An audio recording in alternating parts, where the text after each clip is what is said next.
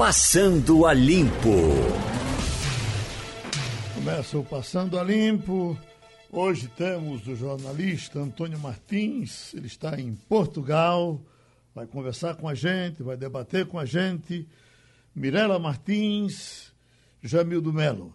Jamildo, uh, chega aqui a informação de Ouricuri. Aqui mais uma noite de muita chuva em toda a região. Vários riachos estão cheios e as comunidades estão ficando isoladas. E está chovendo no Recife? Você que agora está trabalhando no quintal de casa, está vendo chuva aí? Tá, está tá fazendo um clima assim, meio londrino. Está bem uhum. frio por aqui hoje. Sim, mas com muita chuva? É, relativamente para que para o solão que faz no Recife, está chovendo um bocado. Já Sim. era previsto. Ontem a PAC tinha dado previsão que ia cair um pouco de água, né? Hum, não é uma coisa preocupante não, né? Não, pelo menos por aqui não. Embora tenha até, dê até praia, tem gente, eu vim mais aqui dizendo que estava indo para praia. Uhum. Esse tempo de praia, Mirela Martins, você que mora na Zona Sul, uh, tem, tem funcionado? O, o, o Fique em Casa tem valido ou as pessoas têm ido para a praia de qualquer jeito? Geraldo, foi algo que eu notei muito, é, a movimentação na praia de Boa Viagem. Na movimentação que eu digo são as pessoas se exercitando, andando, sobretudo na areia da praia, ali pertinho do mar. É, há um movimento no calçadão, como sempre, mas tudo muito espaçado, as pessoas não chegam perto da outra, é, não há grupinhos, não há aglomeração e muito banho de mar, o que, o que aí no Recife ainda é permitido. Eu, a partir de agora, estou aqui em Serrambi na minha quarentena do home office e está chovendo nesse exato momento. Uhum. Aqui em Pojuca, a prefeitura proibiu o banho do mar. Há, inclusive, bombeiros é, na faixa de areia. As pessoas que ainda tentam surfar, mesmo que sejam sóis, são avisados pelos bombeiros para sair do mar. Bom, meu prezado Antônio Martins, uh, Portugal. Bom dia, Geraldo. Eh, Portugal recebeu as dolorosas lições da Itália, recebeu as dolorosas lições da, da Espanha e se preparou para enfrentar o coronavírus. Está enfrentando bem? Bom dia, Geraldo, bom mais dia. uma vez. Bom dia, Mirella. Bom dia, Jamildo. E bom dia, ouvinte da, da Rádio Jornal. Eu acho que sim, até, até onde eu tenho acompanhado e comparado com o que eu vejo em relação ao Brasil, eu acho que Portugal tem é, mantido algumas, algumas uh, ou melhor, boa parte das medidas afinado com, é, com a Organização, Organização Mundial de Saúde, com a comunidade médica, com a comunidade científica, né, tendo um discurso único, é, pautado nos técnicos da saúde locais também. E é interessante a gente ver que, enquanto no Brasil o primeiro caso aconteceu no dia 25, foi confirmado no dia 25 de fevereiro, Portugal só teve o primeiro caso confirmado praticamente uma semana depois, no dia 2 de, de março, mas a, o, o governo já estava se preparando para o coronavírus desde de, do final de janeiro né, um mês antes, ou mais de um mês antes, do primeiro caso confirmado aqui em Portugal. Uhum.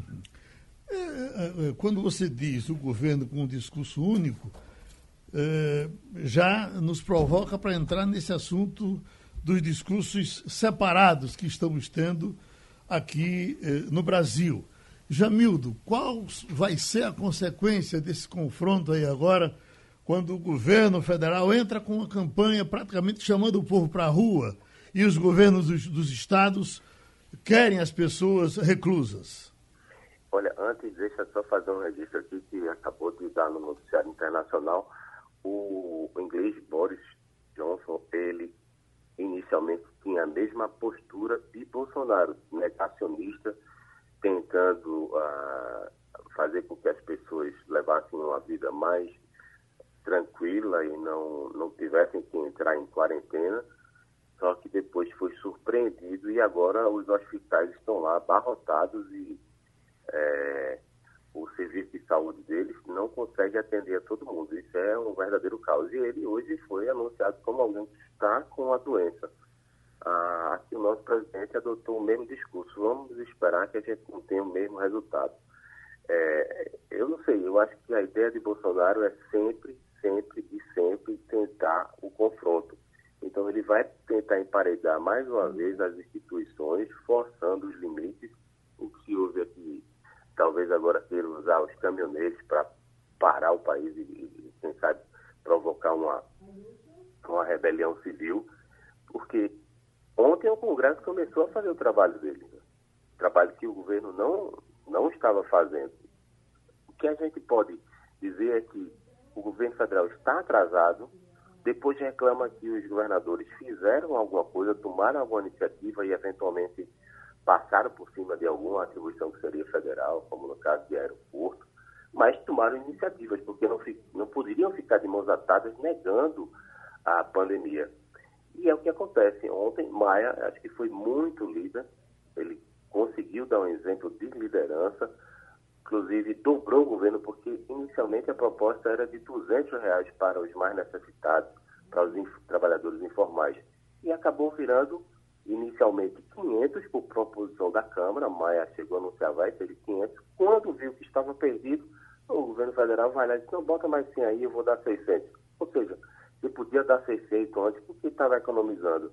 O próprio Trump está ganhando, está gastando cerca de 10% do PIB para tentar reverter os efeitos da, uh, na, da economia, né? da pandemia na economia. Então, eu acho que a gente pode não ter dias muito tranquilos à, à, à frente, porque continua nosso presidente, infelizmente, tentando buscar o confronto em vez de estar todo mundo tentando se ajudar. Você, Mirella? É, eu tenho muita pena da gente nesse momento do Brasil, sobretudo porque com essas, é, esses ordenamentos diferentes, né? O presidente diz algo, o governador diz outra coisa, e a gente, a população, fica é, acéfalo de, de informação do, do que deve ser feito.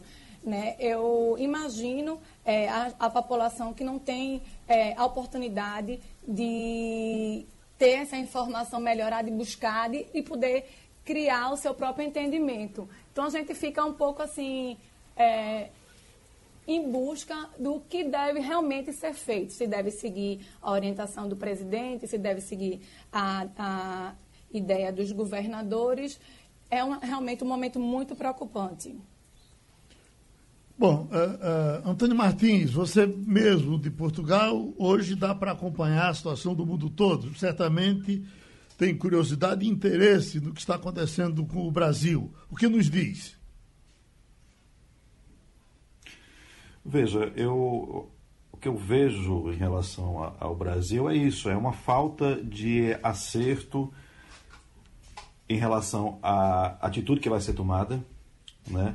Uma, um, um negacionismo em relação ao conhecimento científico, que é o que a gente tem hoje né? para se, se guiar e para ter como, como norte, porque a comunidade científica não são apenas os médicos, mas também são os médicos, são, são, são os biólogos, são os pesquisadores, são as instituições, são empresas também que fazem pesquisa, é empresa farmacêutica, é, é, é um, é um conjunto de, de agentes, então, é, que vem acumulando conhecimento não só de hoje, e se ela tem um posicionamento, se essa comunidade científica e, e, e de saúde tem um posicionamento, é acumulado, é, é, é baseado nesse acúmulo de conhecimento.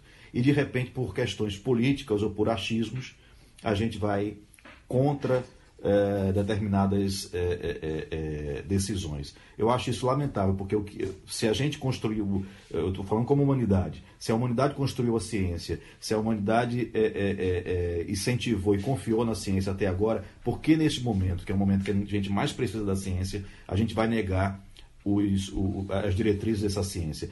Se existe algum tipo de, de, discordância, essa discordância tem que existir primeiro nos bastidores. Não estou dizendo que as coisas não possam, possam ser discutidas, mas tem que ser discutidas com base em informação confiável. Uhum. Né? E o que a gente tem até agora, o vírus, é um vírus que a gente não conhece direito, que a humanidade não conhece direito, os cientistas também não conhecem direito, e o, o que as decisões e as diretrizes estão sendo tomadas de acordo com o que se passou da China até agora. E o que se pede nesse momento de incerteza com base nas certezas que a ciência tem, é que as pessoas fiquem em casa. Então, eu acho lamentável que a gente é, jogue com a população é, quando, de um lado, nós temos algumas, algumas autoridades dizendo que nós temos que seguir o que a Organização Mundial de Saúde determina e a autoridade maior do país diz o contrário ou chancela um discurso contrário. Isso é muito perigoso, porque a gente está perdendo credibilidade. E nessa hora, a credibilidade da comunicação, principalmente das autoridades, é o que mais importa. Bom, uh, eu vou me arriscar aqui com a informação que está chegando, Jamildo. É de um, um amigo que está mandando. Restaurante Sai Brasa fechou e todos os funcionários foram demitidos. Quero usar isso aqui como gancho, porque nós vamos ter uh, o aumento dessa, dessa pressão e, sem dúvida, que vai crescer muito mais a partir do momento que começar a funcionar essa propaganda do governo. Quer dizer, um manda ficar em casa, o outro manda sair de casa, vai ser esse puxa e colhe numa hora tão grave. Acho que vamos perder muito com isso, né? Olha, essa bateção de cabeça é que é o grande problema, porque todos deveríamos estar na mesma direção. Eu vou citar para vocês aqui um caso que aconteceu no começo da semana, na segunda-feira, que o blog registrou e foi, foi notícia nacionalmente, que uh, a decisão da Prefeitura do Recife de entrar no Judiciário para manter no Recife os ventiladores que já haviam sido comprados e pagos há três empresas de São Paulo que fornecem esses respiradores para serem usados nos hospitais para as pessoas que estão com problemas respiratórios. Ah, a União simplesmente mandou um comunicado para todo mundo dizendo, olha, está tudo confiscado, não pode vender para ninguém, só que já tinha sido comprado e pago. Ou seja, qual é o papel das autoridades? Será possível que eles não sabem que tem um, uma epidemia, uma pandemia, e se conversarem antes estão batendo cabeça. A mesma coisa acontece. Os governadores vão para um lado, o presidente vai para o outro. Será possível que não tenha um meio termo que atenda?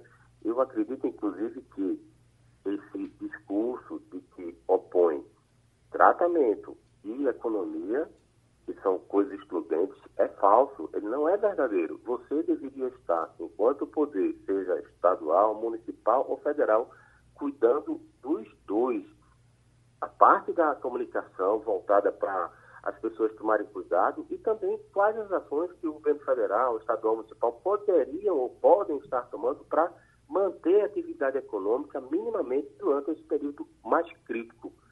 É, se você tiver a oportunidade, daqui a pouco eu falo sobre as primeiras ações aqui no Estado. O Judiciário acabou de lançar um pacote de contingenciamento enorme que passa por suspensão de auxílio. Você imagina, para o juiz suspender os auxílios é porque a coisa está preta, né? Ah, adiantamento de 13 terceiro, não pode ter promoção, um monte de coisa.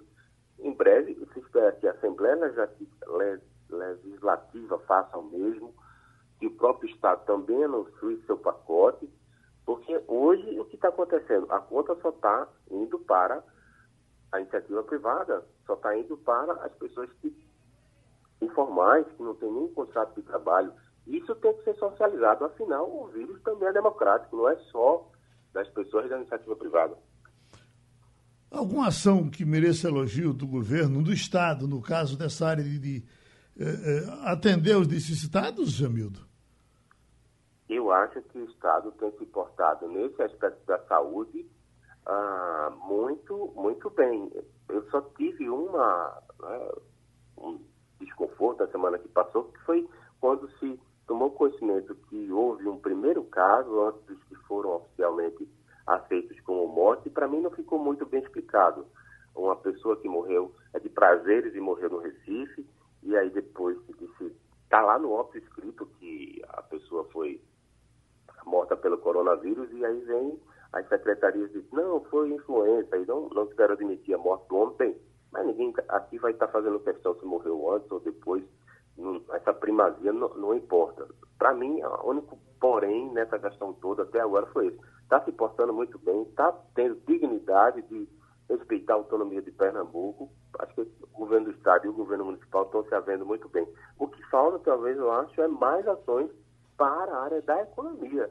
quais são os estímulos que podem ser dados. Vários setores estão com a mão na cabeça e é, pedindo adiamento de impostos, suspensão de impostos por algum tempo. Eu acho que essa situação vai melhorar a partir de hoje, porque se você olhar direitinho, saiu a decisão do STF para suspender a dívida de Pernambuco. Não é pouca coisa. Não é pouco, já tinha que dar, porque em São Paulo havia sido aceito, no Paraná tinha sido aceito também, eu acho que era Espírito Santo que também tinha recebido antes. Então a gente tem o mesmo direito. Isso é, são valores na casa dos milhões que deixam de ser enviados ao governo federal e podem eventualmente ser aplicados em algum programa de sorgimento, de manutenção mínima das atividades econômicas. Uh, Mirela, ficando ainda no governo federal, o ministro Mandetta, como, como vem se comportando depois desses apertos todos? É, ele deu uma mergulhada, eu acredito, mas Mandetta, é, eu acho ele muito seguro, muito transparente nas informações. É, todas as apresentações dele na televisão eu assisti é, com a equipe dele. Traz muito conforto da gente ter pelo menos um ministro é, que passa confiança, que passa credibilidade, mas eu acredito que o discurso dele, nesse, nesse restinho de semana, vem sendo amenizado. Uhum. Martins, aqui está tudo parado. Você está sabendo, os restaurantes não funcionam, eh, tem até estados que. Eh, eh, aqui a, a, só a lei permite, mas, por exemplo, no Rio Grande do Sul já tem a decisão de mandar é, deter até o, o, idoso que, por exemplo, resolver sair de casa e ir para uma praça. Portugal está funcionando parcialmente, está na vertical, está com todo mundo em casa. Como é que está Lisboa? Nós estamos em estado de emergência. Então, desde o dia 18, nada funciona, assim, a não ser os supermercados e as farmácias funcionam normalmente, mas mesmo assim só pode entrar uma pessoa, duas pessoas por vez no caso das farmácias, e no caso do, do, do, dos supermercados também a entrada das pessoas é controlada. Os restaurantes estão fechados, podem fazer apenas é, a entrega da comida, a pessoa pode até lá, pegar na porta é, do restaurante e levar para casa. Mas não pode abrir, não pode ter ninguém dentro desse, desse restaurante, ou, ou, restaurante, bares, enfim. Discotecas foram fechadas, eventos foram encerrados. Do dia de Portugal, que é o dia 10 de julho, já foi cancelado pela, pelo presidente da República. Está todo mundo em quarentena, está todo mundo em casa. Só quem trabalha são os profissionais de saúde, os profissionais da segurança pública, da limpeza pública e também os de entrega, né?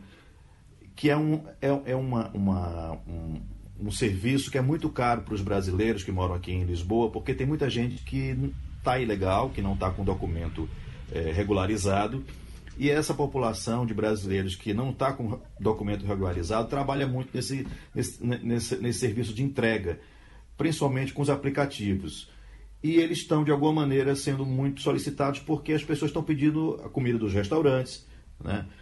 É, estão pedindo é, é, remédios e outras coisas para que eles possam entregar em casa.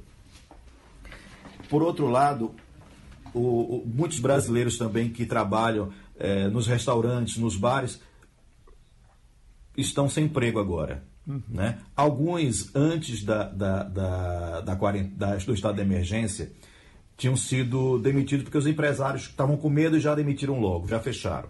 Mas o governo eh, eh, anunciou, inclusive ontem, um ampliamento das medidas para melhorar um pouco a economia, ou para pelo menos é, diminuir o impacto negativo, que é o seguinte: as empresas podem pedir crédito com carência é, e para para fluxo de caixa, para pagar algumas coisas. Os impostos foram liberados, não estão pagando agora os impostos.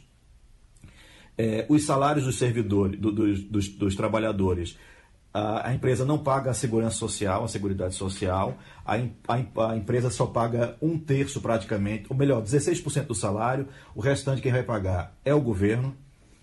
É, e o que acontece é que para que as pessoas tenham, os empresários tenham acesso a, a essa medida, elas não podem demitir. Então, aquelas que demitiram, não sei como é que elas vão fazer para ter acesso a, a, a esse trabalho, a esse, desculpa, a esse a essa medida. Desculpa, eu estou é, um pouco incomodado porque está dando um delay aqui e eu estou me ouvindo com atraso. Mas, enfim. É, Existem, então, essas medidas para apoiar as empresas, principalmente as pequenas e médias empresas. Os supermercados, de alguma maneira, movimentaram muito, porque as pessoas estão comprando muita coisa nos supermercados. É, as farmácias continuam mais ou menos da mesma forma. Agora, tem aquelas empresas também que precisam, por exemplo, de insumos que vêm de fora e que a cadeia de abastecimento está interrompida. Empresas que tinham encomendas, que exportavam, estão com problemas porque as encomendas também foram suspensas. E aí o governo também está ajudando, de alguma maneira, com prazos, com é, é, pagamento de salário, é, ou parte do pagamento de salário dos, do, dos servidores, do, do, não servidores, desculpe, dos empregados, que estão recebendo, na realidade, dois terços dos seus rendimentos. Ô, ô Martins, é, é, já repercute aí na Europa uh, essa doença ter pegado o, o primeiro-ministro Boris Johnson da Inglaterra ou é muito cedo para isso? Não, repercute sim, de alguma maneira. A notícia acabou agora, acabou de sair agora, né? Uhum. Mais ou menos quando a gente. Porque antes da gente entrar no ar.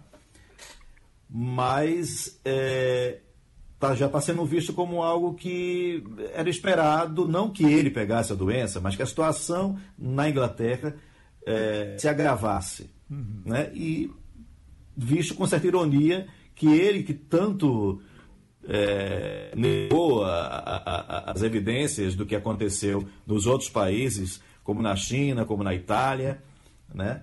É, tenha ele próprio ficado doente. Até porque tem um dado muito interessante que a gente tem que ficar preocupado, que é o seguinte: saiu uma, uma publicação na revista Science dizendo que 79% das pessoas que espalham os vírus são pessoas que não têm sintomas. Uhum. Então a gente não sabe quem está do nosso lado. Se abre como ele abriu no primeiro momento, né? que, que tínhamos todos que. A, a teoria era que todos teriam que ficar com corpos. Só que isso é, é, é, pega todo mundo, inclusive ele.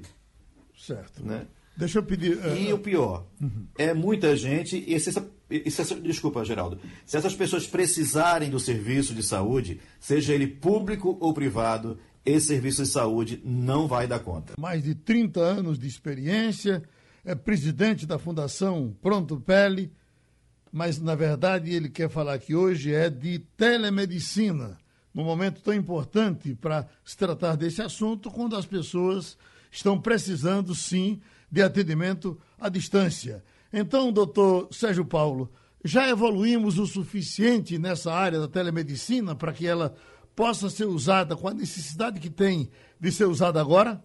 É, bom dia, Geraldo, e aos seus ouvintes, né? A pena que o coronavírus não estaria para você o autógrafo do seu belíssimo livro que eu li, Sua Vida. Obrigado. Mas é, a, a telemedicina evoluiu demais. Em todos os países desenvolvidos, ela está implantada e tem ajudado muito é, e o que mais facilitou, tornou mais prático a utilização dela são os smartphones, telefones. Antes você tinha máquinas fotográficas que eram caras, difíceis de, de, de deslocamento, e hoje, com o telefone móvel, com esse telesmartphone, você serve a, a população dela consultar o médico, consultar principalmente a parte educativa Uhum. E aqui temos o exemplo no momento desse coronavírus, né, que foi rejeitado inicialmente a telemedicina em, fevereiro do ano passado e agora ele cedeu por pressão do ministro da Saúde e é a questão de, da, da comunicação da população até o próprio agente de saúde, se ele for bem treinado, enfermeiro, não necessariamente só o médico, mas pessoas bem treinadas podem ter as dúvidas, porque o grande problema de saúde pública é a desinformação da população. E nesse momento nós estamos vendo isso, a necessidade da população ser informada e permanecer em casa e não ir para o hospital se tiver, só se tiver tosse. Então, a telemedicina ajudaria muito, né? Na questão educativa da população, de, dessa comunicação, de evitar doenças é ter hábitos saudáveis, reconhecer a doença no início. Isso é um trabalho que pode ser feito, inclusive, através de teleconferência, né? porque existe a, a telemedicina duas partes. A parte sincrônica, no momento, a pessoa se comunica, e existe a outra do armazenamento. Você tira foto, por exemplo, e envia, por exemplo, para um especialista, um dermatologista. Então, a parte educativa da população, a parte educativa da própria equipe de saúde, que a atenção primária hoje é o mais importante de saúde pública. Então, é o contato, o paciente ter contato com a, o da saúde da atenção primária. E esse, em caso de dúvida, encaminhar né, aquela foto, ou até naquele momento com o paciente, o médico da atenção primária, o paciente e o, o especialista, por exemplo, no meu caso, o dermatologista, nós resolvemos problemas. Doutor... É tão importante uhum. é, que hoje a, a telemedicina, por exemplo, em dermatologia, é, você pode, há, há uma coincidência entre o atendimento presencial e a distância de 80% a 90%. E hoje, é, por exemplo, você pode associar o sistema híbrido, a foto, que é mais precisa do que a teleconferência, e se, a, e se o médico especialista achar necessário, se faz uma teleconferência com aquele paciente, onde se aumenta o, a, a, o rapó, né, a, a, conversa com o paciente, você, inclusive, pode, é muito bom né, nesses telefones, a, a, imagem da, que você pode fazer diretamente entre o paciente, o médico da atenção primária, por exemplo, e o, o especialista.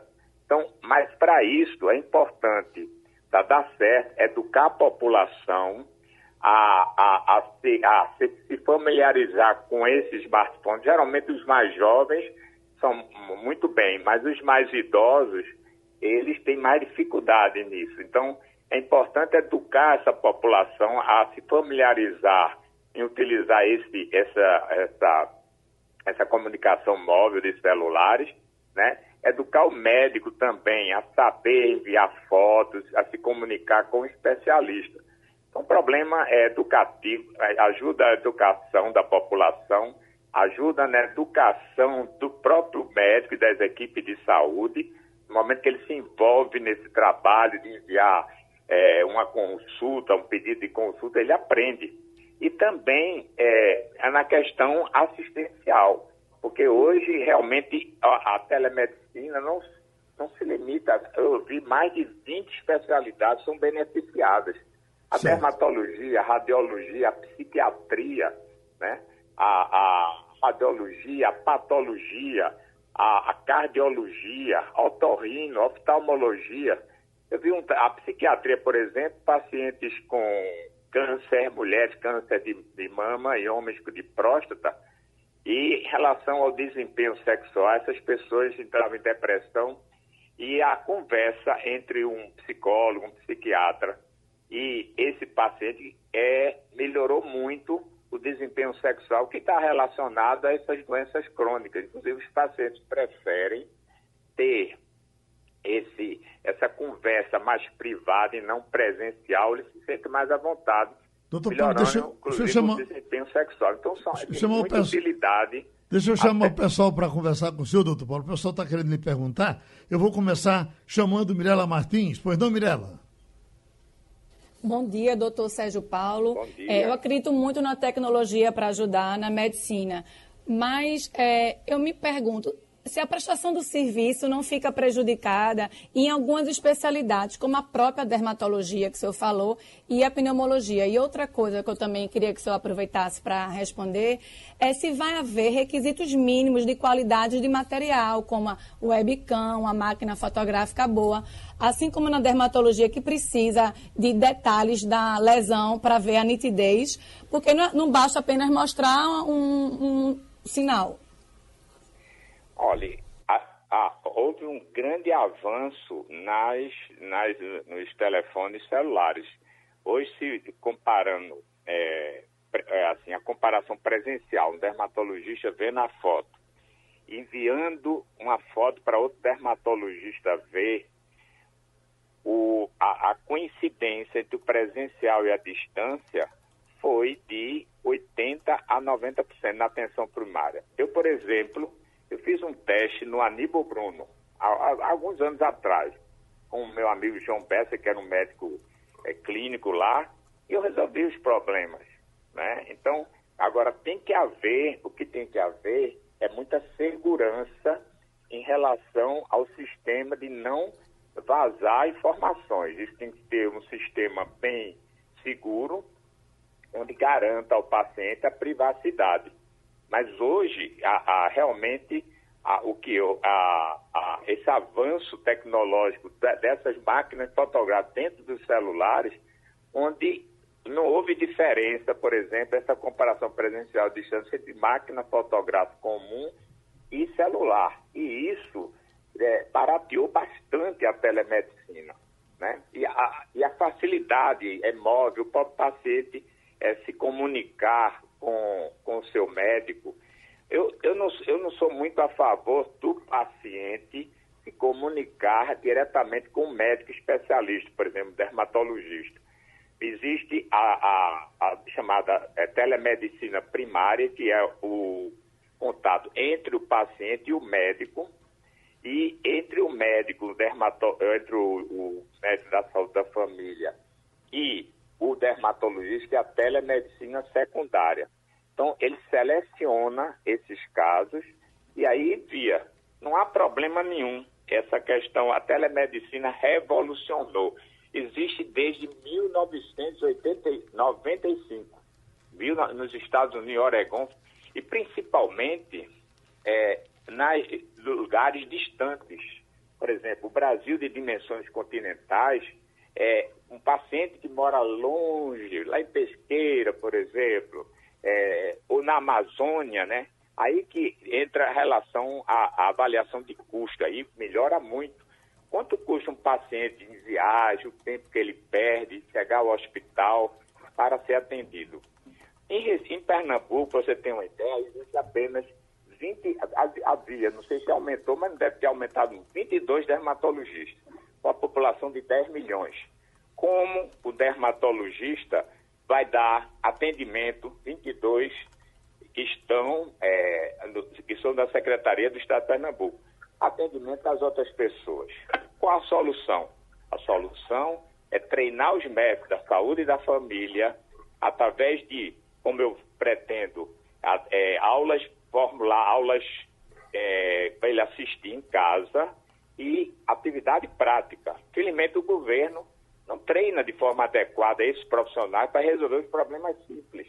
E aí ele, treinando, ele sendo treinado para resolver os problemas mais frequentes em dermatologia, ficaria restrito apenas ele enviar para uma opinião do dermatologista aqueles casos que realmente merecem o dermatologista ver. Bom, deixa eu agora chamar Antônio Martins, em Lisboa, você aí já no, no primeiro mundo, Antônio Martins. Esse é um assunto que certamente você se delicia com ele, o seu trabalho com tecnologia. Venha de lá. Bom dia, doutor. Eu Bom queria dia. perguntar o seguinte: é, a gente está vivendo hoje um, um, momento, né, com essa quarentena, com, com esses, essa, essa pandemia, em que as pessoas estão praticamente todas trabalhando de casa, trabalhar de casa. Nós aqui mesmo estamos todos é, longe do estúdio de Geraldo Freire, né? É, utilizando a, a, tecnologia digital. E essa, essa é, se, se, se, já era um mundo sem volta, né, essa digitalização do, do, do, do, mundo do trabalho e da educação, e, enfim, das relações sociais, isso ficou ainda mais evidente e mais é, acelerado com o que nós estamos passando agora. Né? É, como é que o senhor é, é, vê agora a perspectiva da, da telemedicina, que o senhor falou um pouco sobre isso, mas eu queria que o senhor falasse também das possibilidades que o senhor imagina que possam é, é existir com a implantação de uma tecnologia como a 5G, por exemplo. É, quanto melhor, né, né a, a, tecnologia avança, né? Então, desde o início da telemedicina, houve um grande avanço em termos tecnológicos. Isso é muito importante a, a, o, por exemplo, ter uma, uma rede rápida de internet, isso facilita, né? Isso a, melhora a comunicação entre a população, médico, os médicos, as equipes de saúde. Então, quanto melhor, a, quanto mais fácil a, a comunicação, a tecnologia melhorar, melhora também a adesão tanto da população como dos médicos. Isso é uma coisa. Agora, existem, para lhe dizer, algumas barreiras à telemedicina. É, primeiro, é, não sei se você queria saber isso também, mas existem dificuldades. Uma das dificuldades é da falta de remuneração de quem capta, e mais no caso o médico da atenção primária, em enviar para o médico da atenção secundária, que é o dermatologista. Isso em trabalhos da Holanda, que está totalmente implantada a teledermatologia lá, é essa facilidade. E a dificuldade aqui. A dificuldade aqui é exatamente de, de o médico pagar. Aí no final quem faz não é o médico, é a enfermeira. Então isso é uma dificuldade. A outra dificuldade é dentro da própria classe médica, que ele, é, muitos acham que a implantação da telemedicina é uma questão de um, uma empresa internacional que vai se implantar aqui e vai, através de um, de um, de um sistema bem avançado, desempregar muitos médicos.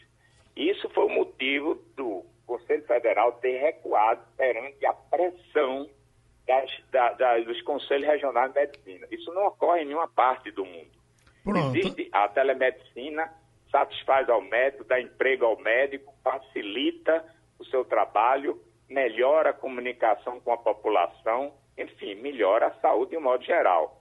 Pronto, a gente agradece ao doutor Sérgio Paulo, dermatologista, presidente da Fundação Pronto Pele. O assunto é, é, é longo, a gente certamente vai tratar dele mais outras vezes, mas por hoje ele se despede do Passando a Limpo e volta a qualquer momento. Jamil, e o clima político que não deixa de esquentar, cada vez piora no Brasil, está aqui a manchete, dizendo o seguinte: Dória recebe ameaça de morte, faz boletim de ocorrência. Queria que você desse uma passeada em cima dessa informação. Já tem outra aqui, Ronaldo Caiado diz, porque Guedes pede tudo e Mandetta não pode pedir. Uh, o que a gente observa é que, por exemplo, Ronaldo Caiado, que foi aliado de Bolsonaro, era a, a, a, semana passada, no começo dessa semana ainda, vinha a informação de que ele, ele era o governador mais colado com Bolsonaro.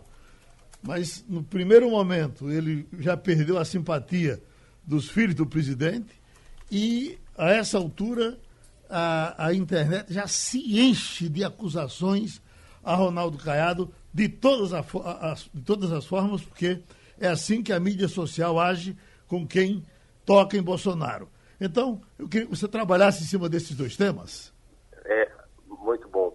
Antes, deixa eu só fazer um registro. Eu lamentei muito não poder falar com o dermatologista, porque tem um esporte, esporte que está voltando nas próximas semanas, é o basquete no Brasil. A NBA, é, NBA americana foi uma das primeiras lá fora a dizer que não jogava porque tinha um jogador contaminado e todo mundo depois. Hoje, os Estados Unidos é o país que está superando a China, a Itália, todo mundo em, em contágio, né? Então, é temerário. Eu queria ouvir da parte dele, porque é um esporte de contato. Você precisa ali, pele com pele, muitas vezes muito próximo. Ah, e nas próximas semanas volta. Eles fizeram um acordo ontem entre clubes, treinadores e atletas justamente por conta de quê? De pressão econômica, pressão de patrocinadores para concluir ao menos o, o, campeonato. Vão ter aí alguns jogos. Mas, bem, no caso de, de Caiado e Dória, Dória, ele, é, para o mundo político, Dória fez um golaço, porque ele sabia que aconteceria o evento com o presidente, provocou de uma maneira polida, e aí o presidente caiu, tem um pavio curto, né? Foi muito extemporâneo, ficou gravado, inicialmente a orientação era que não houvesse gravação, mas você sabe como são os políticos, né? Cada um querendo se defender.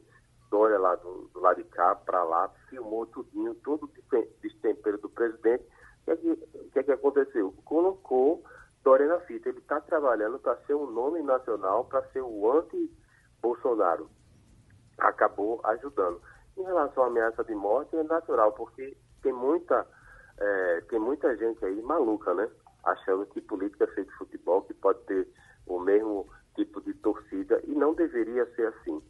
É, então, está fazendo o trabalho dele. Eu acho que ele está se havendo muito bem em São Paulo, haja vista que as pesquisas de opinião mostram que ele está trabalhando bem para resolver esse problema do coronavírus. O que não acontece com o presidente da República, né? Está negando, continua negando que seja um problema de saúde, ou então colocando a economia acima. Caiado deu entrevistas em que explicou com todas as letras. Ah, o presidente não conhece esse assunto, eu sou médico, inclusive ele é amigo dos estudos da mesma faculdade que estudou Mandetta.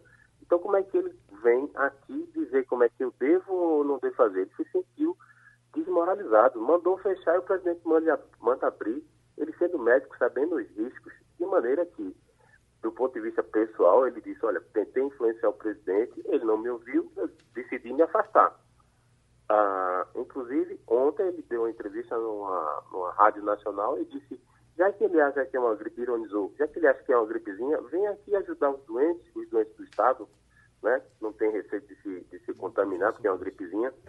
É, esse é o clima de conflagração, o que é lamentável, lamentável. As eleições de 2022 ainda levam um tempo danado. Veja, Eduardo, muitas vezes a, a oposição ficava mordida com ele, que ele dizia assim, não, se a eleição fosse em 2020, 2020 eu só discuto 2020. Era sábio, porque se você intoxicar o ambiente político da sociedade, você não faz mais nada. Então qual é o interesse de Bolsonaro em continuar intoxicando o ambiente político, de, de, promover a conflagração ou do, dos adversários. Isso é, depõe contra o, país. Não está certo. Até o Trump lá já deixou de chamar de vírus chinês a, a, a, a, o corona. Por quê? Ele sabe que ele precisa da ajuda dos chineses. Os chineses foram os primeiros a serem atingidos, então tem como colaborar. É de uma insanidade é de uma insanidade que é difícil avaliar, sabe?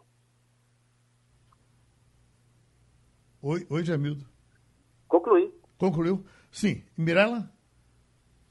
É, eu fiquei muito impressionada com a, a, entrevista que Ronaldo Cado deu ao Estadão, sobretudo que tinha muito rancor nas palavras dele. Né? Ele diz que sempre foi um aliado, nunca foi um submisso, que a única pessoa que ele ajoelhou na vida foi Deus e que se sentiu totalmente desautorizado pelo, como ele chama, meu presidente, por não ter tido a oportunidade de falar que o tratamento não foi respeitoso, né?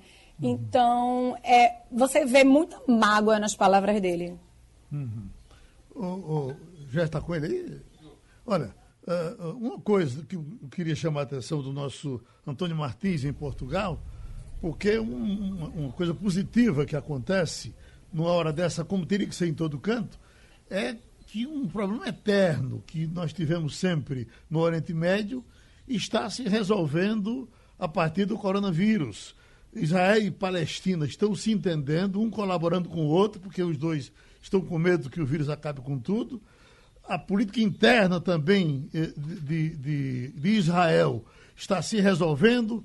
Por gentileza, escute aí o nosso Mário Roberto Melo. O coronavírus vem surpreendendo no Oriente Médio, realizando façanhas que o homem não tinha conseguido até o momento, pois não se escuta um tiro de arma de fogo entre a Turquia e a Síria, ou entre a Arábia Saudita e o Iêmen, e principalmente entre a Palestina e Israel. Todavia, o que mais impressionou foi a reviravolta na política israelense, pelo que Benjamin Gantz abdicou de tentar formar o parlamento concedido pelo presidente Rivlin e decidiu se juntar a Benjamin Netanyahu para formar um governo de coalizão forte, pelo que justificou que em tempos inéditos se pedem decisões inéditas. Então ele se lançou como candidato para a presidência do parlamento, pelo que em seguida declarou que atuaria por um governo de união nacional diante da ameaça do novo coronavírus. Ele lembrou também que já fazia mais de um ano que a política estava bloqueada por três eleições legislativas e as portas se abrem agora para um acordo com seu maior rival, o conservador Benjamin Netanyahu, que continua como primeiro-ministro e é acusado de corrupção pela justiça. Aliás, Benny Gantz foi elogiado pelo ministro da Defesa Naftali Bennett, que disse que a corajosa decisão de Gantz só vai trazer benefícios para Israel que atravessa um péssimo momento, que, por sinal, já são 3 mil casos e 10 mortos. Em decorrência do coronavírus, que, embora Israel continue em isolamento completo, funcionando apenas aqueles órgãos essenciais, o novo coronavírus vem se propagando de uma forma galopante, pelo que a sorte de Israel é ter recursos financeiros e uma medicina muito eficiente, evitando assim mais tristeza para o povo judeu. A grande pergunta por aqui é o que será da economia dentro de três a quatro meses. Pronto, Antônio Martins. Deus está escrevendo certo por linhas tortas no Oriente Médio, especialmente em Israel, não é isso? É a natureza, né? Nos dando a lição, nos dando a lição aí. Porque na realidade, na realidade é o seguinte, eu acho que os nossos políticos ainda não perceberam que o mundo não será mais o mesmo.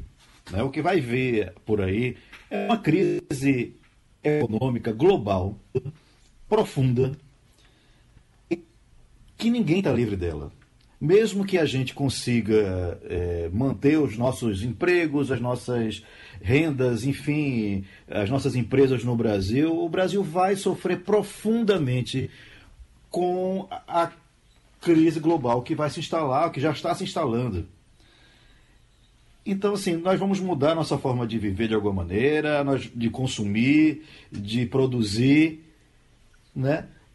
Porque não tem mais condições de, de, de, manter as coisas como estão. Então, quando você tem um inimigo que é muito maior do que o seu inimigo é, recorrente, você se une a ele para destruir o inimigo maior. Hum. E não cria mais briga, que é o que está acontecendo no Brasil. Está se criando mais briga. Né? E, e, quando, na realidade, o cenário de amanhã é um cenário incerto, um cenário de uma grande certeza, mas de uma, a única certeza é de uma grande crise. Jamildo, vê essa informação que está saindo aqui agora há mais pessoas a favor do impeachment de Bolsonaro do que contra.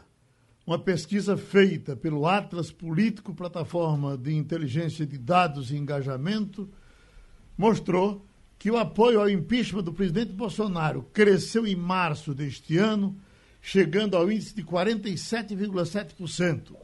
O índice ultrapassou pela primeira vez a percentagem de pessoas contra a saída do presidente, que representam 45% dos entrevistados. Esse é um, um, é um, não é um assunto chato para tratar no momento, uh, Jamildo? Ou tem sempre tempo para falar dessas coisas? Com certeza. Ninguém quer isso porque nós já passamos por isso e sabemos o quanto é traumático, né? O ideal é que o presidente fosse capaz, sentado ali naquela cadeira, de dar as respostas que todo mundo gostaria. Buscar a união, buscar o entendimento, buscar é, dividir as ações com os outros poderes e não tentar impor a sua maneira, muitas vezes negando o óbvio que a doença mata. É, nesses últimos dias, fica muito patente que ele faz uma aposta em dois universos, tentando isolar a classe média que foi para a janela bater panela. Ele faz um, um, um aceno aos muito ricos, pessoal que investe em bolsa, os grandes empresários, que estão se lixando, uma boa parte, a maior parte talvez, está se lixando se morrer um velhinho ou outro, mas não é só velhinho que morre, essa é a questão, né? E aos muito pobres que já vivem em condições né, de saúde, de segurança, eh, sanitárias, né, absurdas, que não estão com muito medo de contrair o vírus, porque já vivem muito mal. Com isso, ele isolaria a classe média. Se isso vai dar certo, a gente só vai ver nos próximos capítulos, né? Uhum. Mas eu acho que é muito arriscado, é muito arriscado. Quem está se saindo bem, na minha opinião, é Maia. Ontem ele deu mais uma, deu mais uma entrevista pública e uma parte que me sensibilizou muito, me chamou a atenção, foi que ele, ele tem uma capacidade assim, de muita diplomacia de fazer é, algumas mentiras, né? Nesse momento, muita gente pela internet, que é o terreno fértil para esse tipo de coisa, fica com demagogia tem que acabar com o salário dos políticos porque eles são uma praga. Veja ele com toda a diplomacia disse assim, gente, ah, O salário, o que se gasta na Câmara e no Senado são 5 bilhões. Vocês sabem quanto é o gasto do Judiciário? São 25 bilhões por ano. E qual é o gasto do Executivo? São 70 bilhões por ano. Então, é, fez uma convocação. Se é para discutir reduzir salário, vamos discutir todo mundo. Não é só do, dos políticos. Então, aí ele conseguiu desfazer, ao menos para quem quer pensar, para quem quer refletir, o tipo de jogada, né? Tentar emparedar os parlamentares usando um discurso fácil. Às vezes funciona, em quem não consegue pensar, não funciona. Mirela Martins, em cima da área artística, Preta Gil, agora confirma que já está curada, é uma informação boa, não só para ela como para todos nós. É bom saber que as pessoas pegam essa doença e se curam. Uh, e também uh, os artistas que estão entrando para contribuir de alguma forma com uh, o combate a, a, ao problema, mesmo sendo a classe que está muito prejudicada, porque não vai ter show. Se não tem show, o camarada não ganha dinheiro. Quem já tem dinheiro, como Roberto Carlos e tantos outros, tudo bem. Mas quando chega, por exemplo, na moçada daqui, é um massacre. exatamente, Geraldo. É, foi, o foi a primeira, essa classe artística foi a primeira a ser prejudicada e vai ser a que vai demorar mais a voltar, assim quando essa pandemia terminar. É muito interessante o movimento que está tendo nas redes sociais dos artistas fazerem apresentações, né? as famosas lives nos Instagram.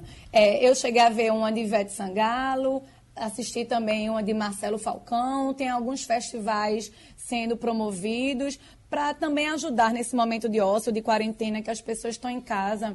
E teve uma situação específica que me chamou a atenção, que está até lá no Social 1, e eu queria compartilhar com vocês, meus colegas, que foi Graciele. Ela é a noiva de Zezé de Camargo, de, é, daquela dupla Zezé e Luciano, e ela foi reclamar. E reclamar nos stories dizendo que estava é, vindo de férias, ela e o marido, e agora todos os shows do marido, da dupla, do noivo, na verdade, é, foram cancelados e que ela estava muito preocupada.